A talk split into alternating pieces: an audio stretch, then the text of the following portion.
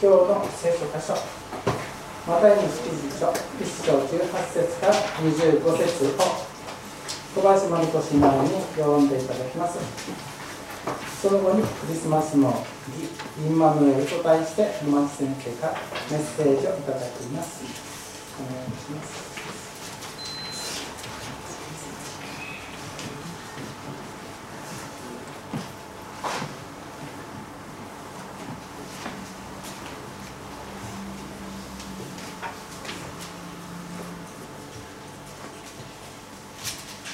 マタイの福音書1章18節から25節。イエス・キリストの誕生は次のようであった。その母マリアはヨセフの妻と決まっていたが2人がまだ一緒にならないうちに精霊によって身重になったことが分かった。夫のヨセフは正しい人であって彼女を晒し者にはしたくなかったので内密にさらせようと決めた。彼がこのことを思い巡らしていた時主の使いが夢に現れていった。ダビデの子ヨセフ恐れないであなたの妻マリアを迎えなさい。その体に宿っているものは精霊によるのです。マリアは男の子を産みます。その名をイエスとつけなさい。この方こそご自分の民をその罪から救ってくださる方です。このすべての出来事は主が預言者を通して言われたことが成就するためであった。見よ処女が身ごもっている。そして男の子を産む。その名はインマヌエルと呼ばれる。訳すと神は私たちと共におられるという意味であ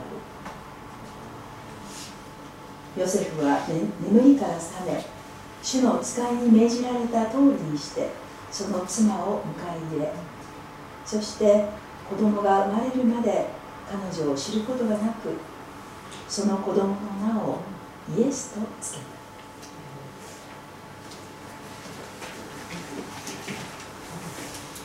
皆さんおはようございます。いつもの方も久しぶりの方もようこそおいでくださいました。心から歓迎いたします。お祈りをいたしましょう。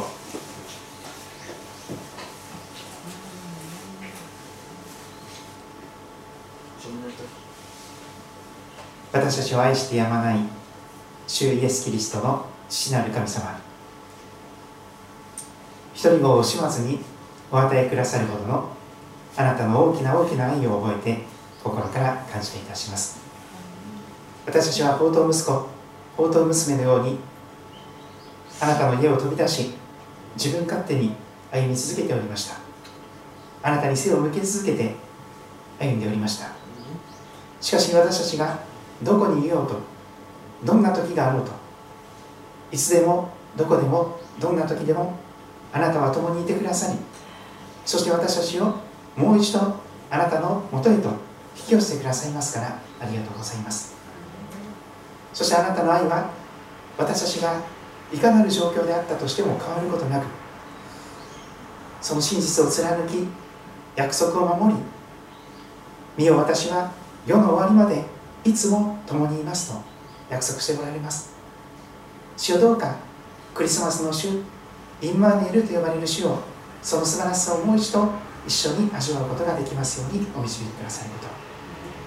そしてこの場を離れてそれぞれのところに帰っていく時主が一緒にいてくださることを覚えながらそれぞれのところにイエス様と一緒に出かけていくことができますようにお導きくださること。を愛する主イエス・キリストのお名前を通してお祈りいたします。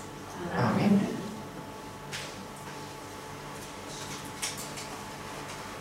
2020年今日はアドベント第2週を迎えました。ろうそくが2つ、えー、灯りました。12月の第1週でありますがアドベントは先週から始まっておりますので、今日2つろうそくがつきました。ろうそくに4つ明かりが灯るとクリスマス礼拝となります。あと次の次の週になります。2020年を振り返ってみます。いろんなことが思い返されますが何といってもコロナの年というふうに言えるかと思います。新型コロナウイルス感染症これが今も猛威を振るっております。そしてそれゆえにステイホーム自粛あるいはオンラインそういう言葉が続けて使われております。この年誰もが一人孤独に思い詰める年であったのかなと思います。このスイートキリスト教会でも4月の第2週イースターの時からしばらくの間約2ヶ月オンライン礼拝をいたしました。ここに集まらないでくださいと言ってですねそして、えー、皆さんにはオンラインで礼拝をしていただくというようなことになりました。時に私の家族が一緒にいてくれたりするわけですがしかし皆さんの顔が見れない。ここに一緒に集まれないということはとっても寂しかったです。私のこのメッセージが、えー、本当に独り言のように感じることもありました。でも誰もがこの年感じたことではないでしょうか。あ親しい人とも会えない。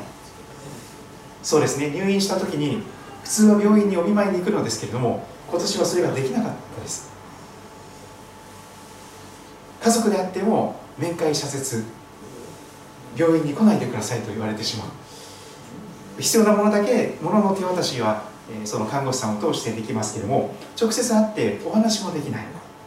それは非常に孤独な寂しい時ではなかったかなと思います。思い詰めるという言葉を改めて辞書で引いてみました。そのことを一途に考えて思い悩む。またこの方法しかないと思い込んでしまう。もうもう死ぬしかない。私はもう死ぬしかないんだ。と思い詰めている人も増えているかと思います。しかしぜひ覚えたいのです。2020年もインマネールの年であるということです。神様はいつも共におられます。神は私たちと共におられる。神が私たちと共におられる。そのようなインマネールと呼ばれるイエス様のお生まれのことを今日見ていきたいと思っております。今日は先週に続いてマタイの福音書1章18節から25節の御言葉に耳を傾けていきたいと思っております。週をお持ちの方はメッセージのアウトラインのところに、えー、全部聖書の、えー、テキストを印刷しておりますのでご参照ください。それぞれの訳で聞き比べてくださると思いますが新海訳2017を、えー、主に用いております。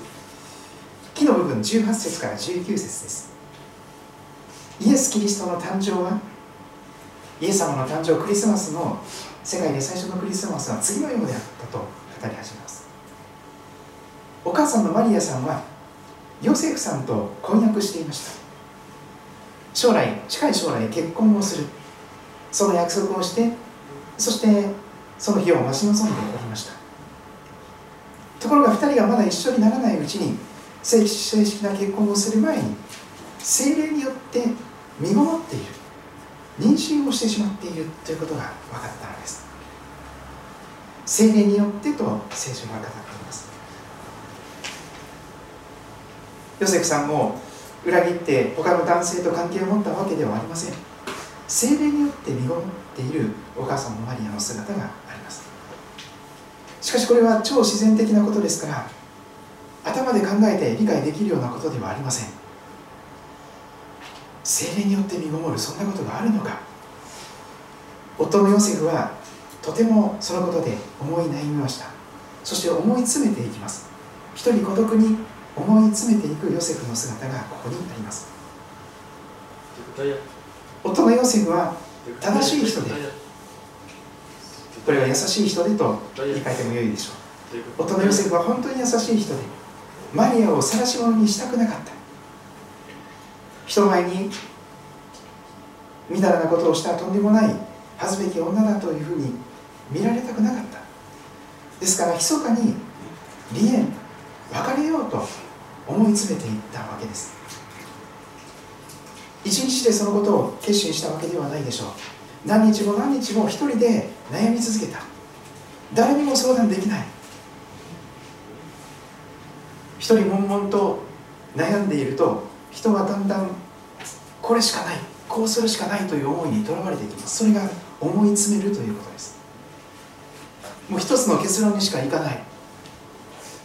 どう考えてももう別れるしかない。離婚するしかない。別れるしかない。一人孤独にそのような思いに至ったヨセフの姿があります。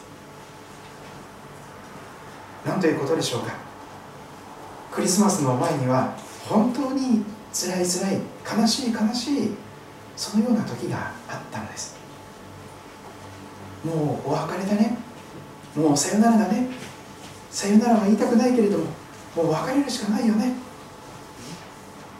そのようにヨセフは思い詰めてその結論を出してしまった。もうこれしかない。これしかない。本当に愛しているけれども今でもまだ愛しているけれども別れるしかない。そんなヨセフの悩みがあります。最近昭和の古い人はこういう言葉を使いますなんていうことがありますけどいろんな言葉が私使っている言葉に当てはまりまして私も昭和のちょっと古くなってきたおじさんなんだなと思いますけども、いろんな歌の歌詞もですね出てきたりいたします。昭和の歌です。章の部分に入ります。彼がヨセフさんがこのことを思い巡らしていた時もう別れるしかない。もう離婚するしかない。婚約は破棄して2人はもう別々の人生を歩み始めるしかない。それが2人にとって一番幸せなことなんだ。マリアを晒し者にはしたくない。だからもうこっそりと密かに別れるしかないんだ。ああなんで神様がいるならこんなことが起こるんだろうか。そんな思い詰めた中でそのことを思い巡らしていた時です。見よ。見よという言葉でこんな素晴らしい場面が展開してまいります。見よ主の使いが夢に現れていったというのです。主の使いそれは天使です。エンジェルと言われるでしょう。主の使い。主の使いがヨセフさんが寝ている時に夢に現れたのです。日本的に言うならば夢枕に立つ主の見使いであります。寝ていた時にその夢の中で語りかけてくる天使の声が聞こえます。ダビデの子ヨセフよ。ダビデの子ヨセフよ。見つかいは優しく語りかけます。まず名前を呼んでくださいます。ダビデの子という言葉をしっかりとつけます。そうです。ヨセフさんはあのアブラハムからダビデの子としてその血筋がずっと受け継がれてきた。ダビデの子であります。ダビデの子ヨセフよ。そして見つかりはこう告げるのです。恐れずに恐れないでマリアをあなたの正式な妻として奥さんとして迎えなさい。予定通り結婚しなさい。というのです。その体にマリアのお腹の中に宿っているのはその子供は精霊によるのだから。決して不死だらなことをしたわけではない。聖なる神様の霊によって身ごもっているんだから恐れないで結婚へと予定通り話を進めなさいというのです。さらに当時出生前の検査なんていうことはありません。男の子か女の子が生まれるまで分かりません。今は少し分かりますよね。ああ男の子のようですね。しかしこの時分からなかった。産んでみなければ分からなかったその時にマリアは男の子を産みますとちゃんと男の子だということが告げられていきます。しかもその子の名前まで名付け名付け親は神様になっていくわけです。その名をイエスと付けなさいというのです。イエス日本では日本語ではイエスと言いますが英語ではジーザスと言いますね。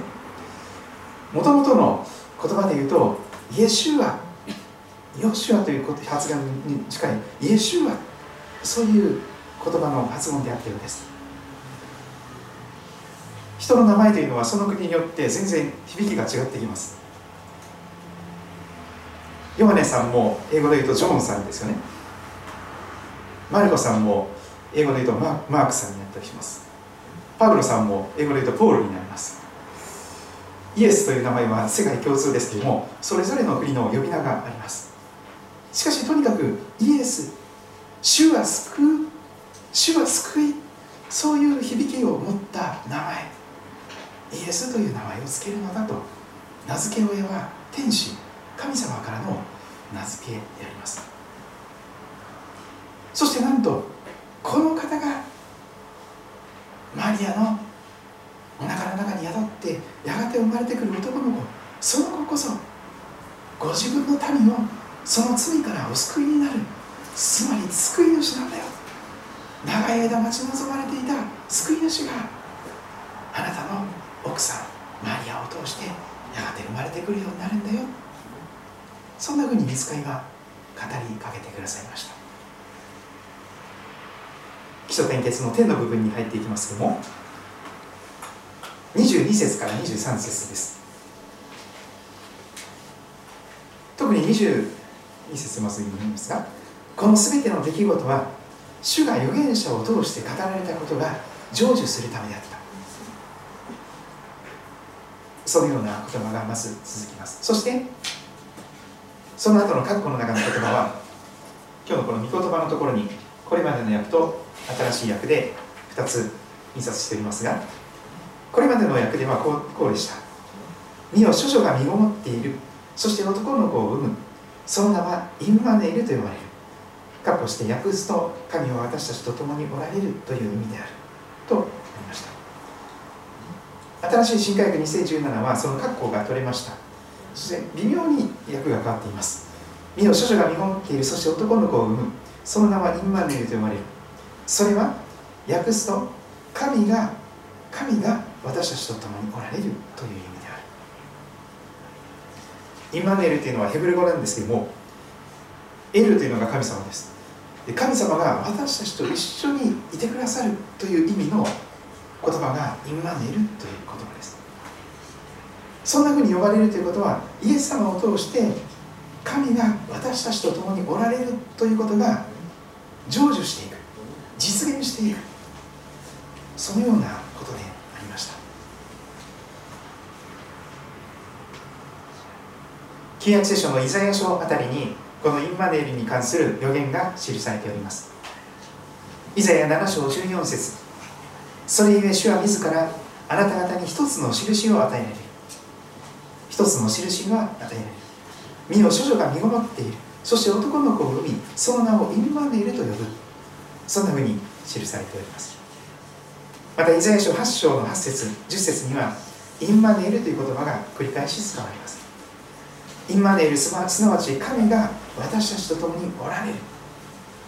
そのようなことがやがておいでになる救い主がそのように呼ばれると予言されていたわけです。ここでぜひ覚えたいのですがインマネール神が私たちと共におられる。そのことが本当の意味でその通りになるために神様が何をなさってくださったのかということです。実は先ほど読みました。見つかりが語られた言葉の中に罪という言葉がありました。その名をイエスとつけなさい。この方がご自分の民をその罪からお救いになるのです。罪からお救いになるという表現がありました。実は罪という問題が解決しなければ本当の意味で神が共におられるということが成就しないのです。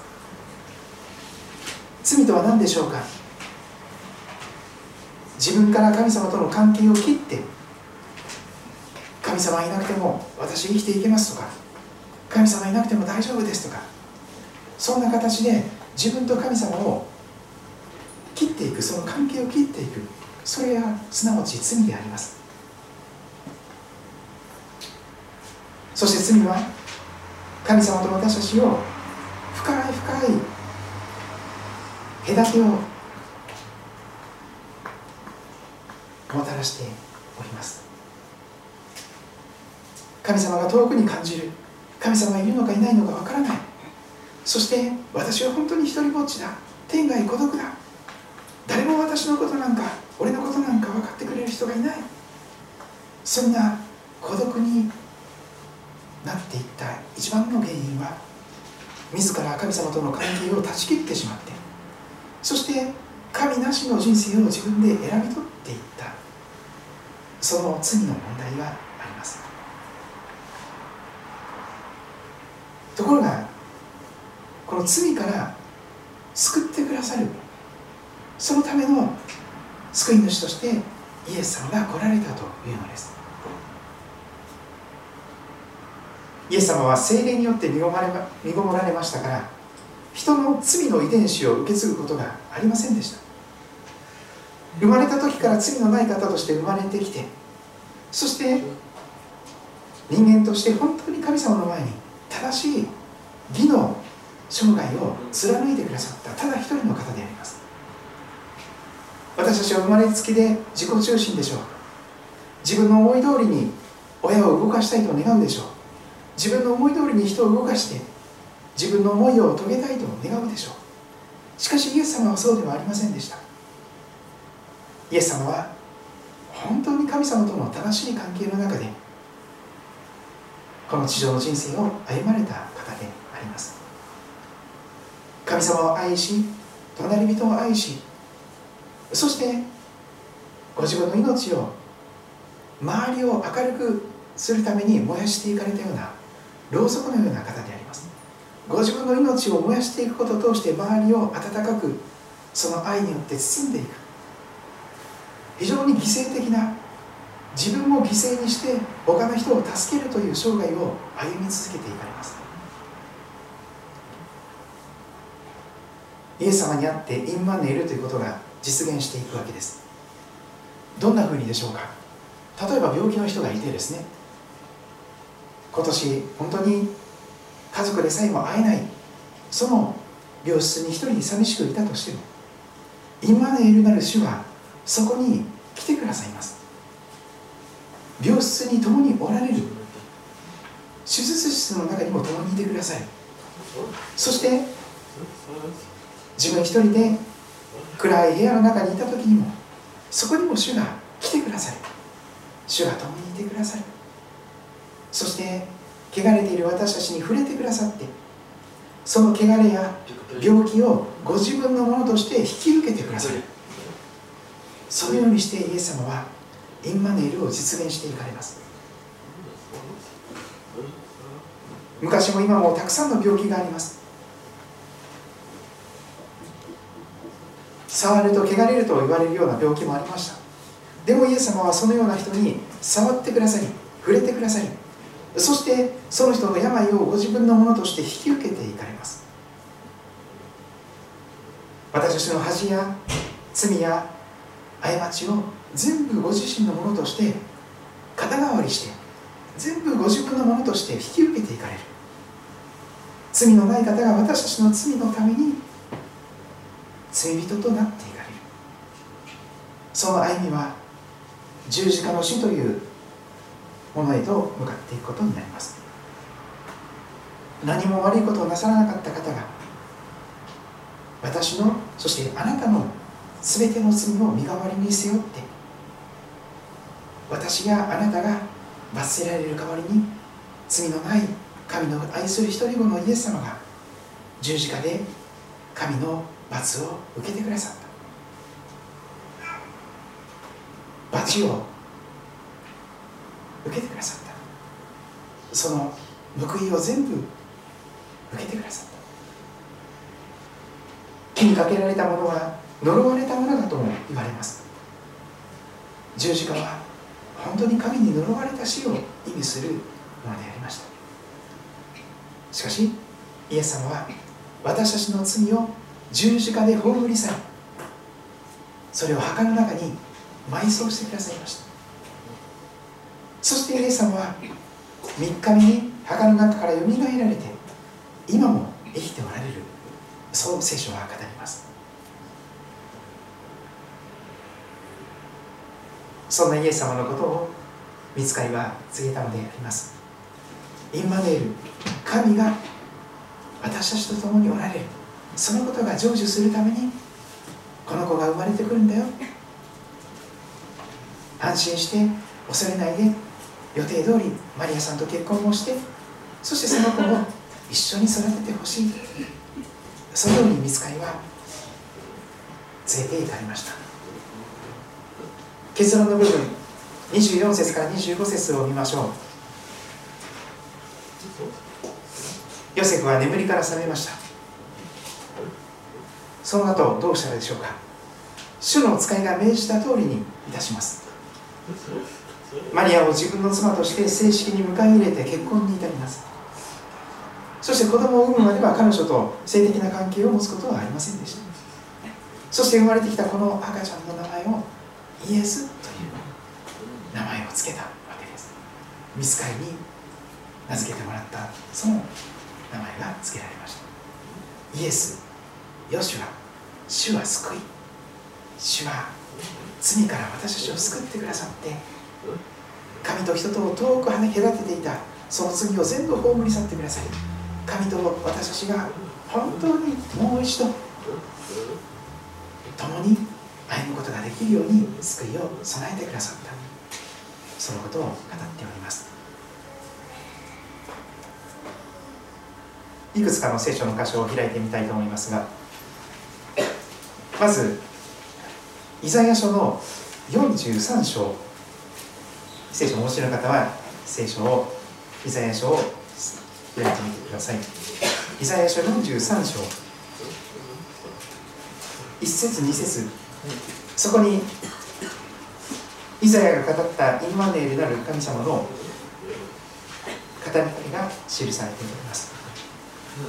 イザヤ書43章1節2節を聖書をお持ちの方は開いてご覧ください。こんな言葉です。だが今主はこう言われる。ヤコブよあなたを創造した方。イスラエルよあなたを形作った方が恐れるな。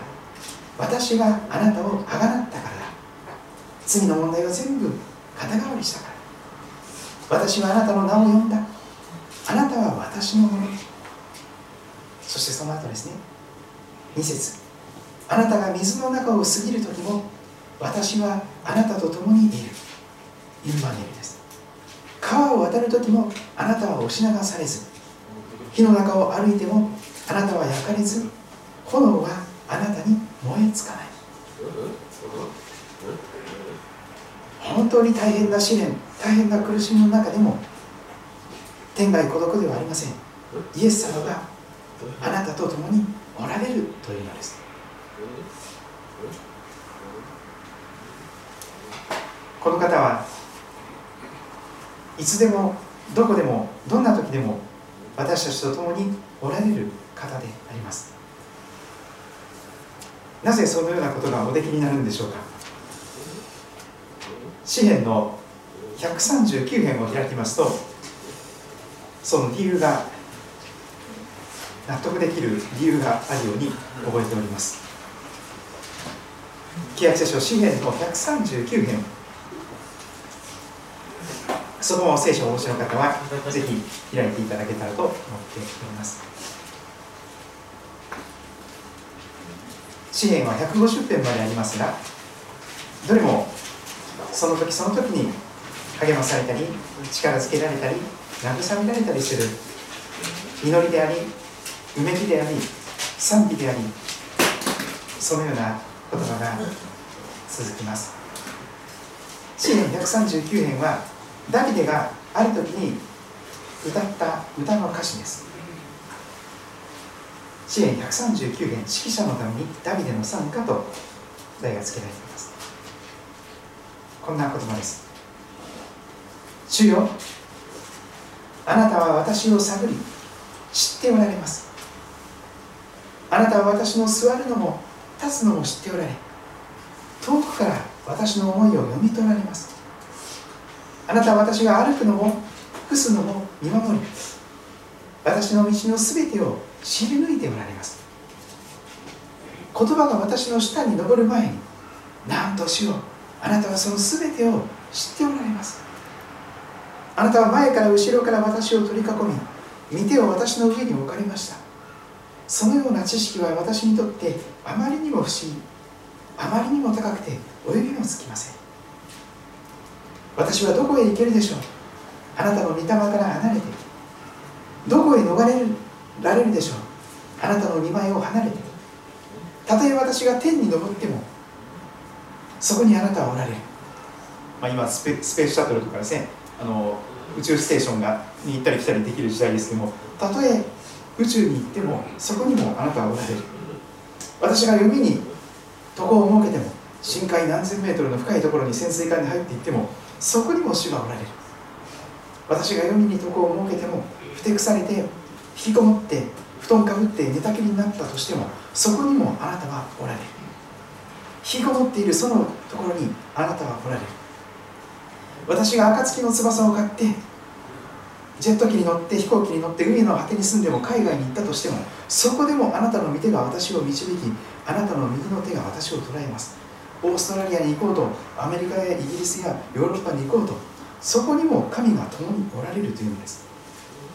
そこでもあなたの御手が私を導きあなたの右の手が私を捉えます。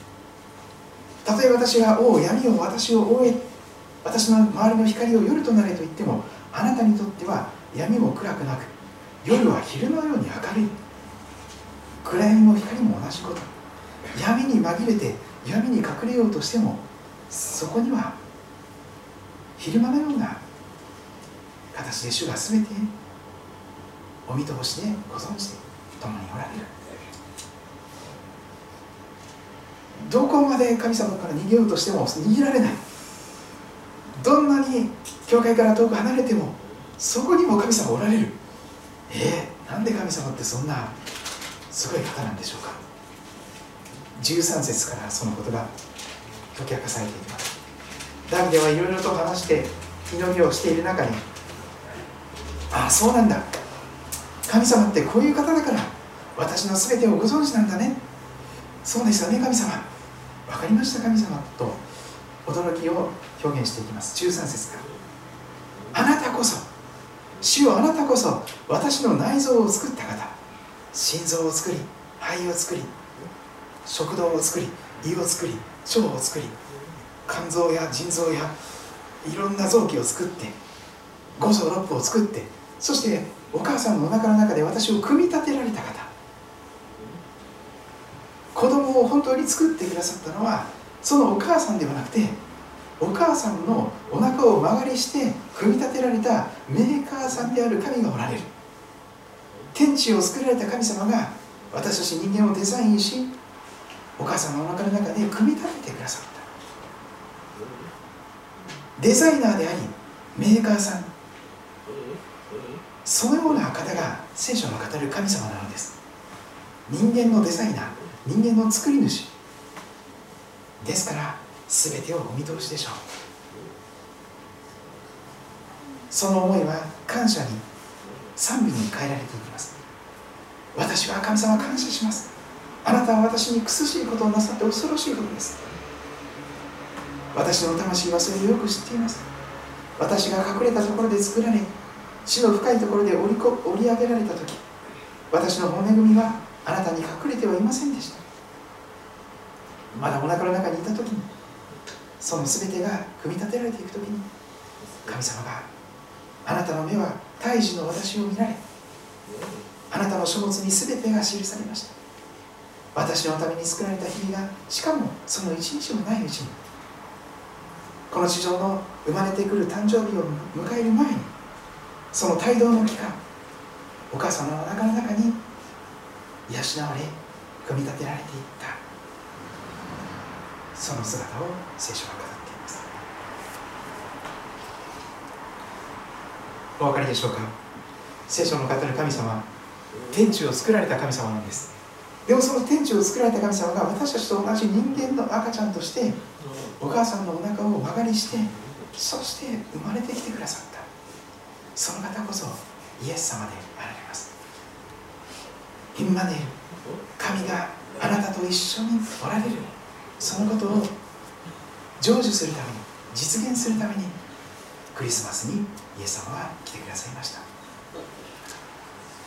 最後にこのマタイの福音書の一番最後を開いてみたいと思います。マタイの福音書28章までありますけどもかなり長い福音書です。もうその一番最後の言葉を見たいんです。実はマタイの福音書はインマネールの福音書と私は呼ぶことができると思います。インマネールで始まってインマネールで終わる。それそのような福音書がマタイであります。あのアブラハムの子孫ダビデの子孫イエス・キリストの系図から始まって長い何千年も前の歴史を貫いて神が共におられた。それその時その時に生きた。全ての人と共に神が共におられた。そしてその方はこの先将来いつまで共にいてくださる方なんでしょうか。マタイ28章はこの先の将来のことが約束されています。コロナで先が見えなかったとしてもこの言葉だけは確かです。五里夢中の私たちの中に確かな希望の光を届けてくれるマタイ福音書28章の一番最後の20節の言葉を最後に見たいと思います。私があなた方に命じておいた全てのことを守るように教えなさい。これは復活されたイエス様が山の上で11人のお弟子さんたちと一緒に語られた内容の最後のところです。そしてその次の言葉。復活されて今も生きておられるイエス様がこう語っておられます。見よ私は世の終わりまでいつもあなた方と共にいます。あなたが最愛の大切な人を亡くす時この地上でその方のお葬式をしなきゃいけない時本当に辛くて辛くて悲しくて悲しくてどうしようもない時。しかしイエス様は世の終わりまでいつもあなた方と共にあなたと共にいますと誓ってくださっています。約束してくださっています。イエス様は嘘をつかれる方ですか？いい加減な方ですか？そうではありませんよね。イエス様は本当に真実な方です。ただの一度も嘘をついたことがありません。聖書の約束は全部その通りになっています。この先に起こる約束の成就もそうでしょう。時が来ると御手の中で神は約束を守り果たしてくださる。私は世の終わりまでいつもあなた方と共にいます。インマネール神様は本当にあなたと共におられる。そのことをぜひ覚えながら新しい1週間をこのイエス様と一緒に歩んでいただけたらと思っております。祈りの時を持ちたいと思います。それぞれご自分の言葉で神様の前に祈ってみていただけたらと思います。声に出せる方は声に出して読んでください。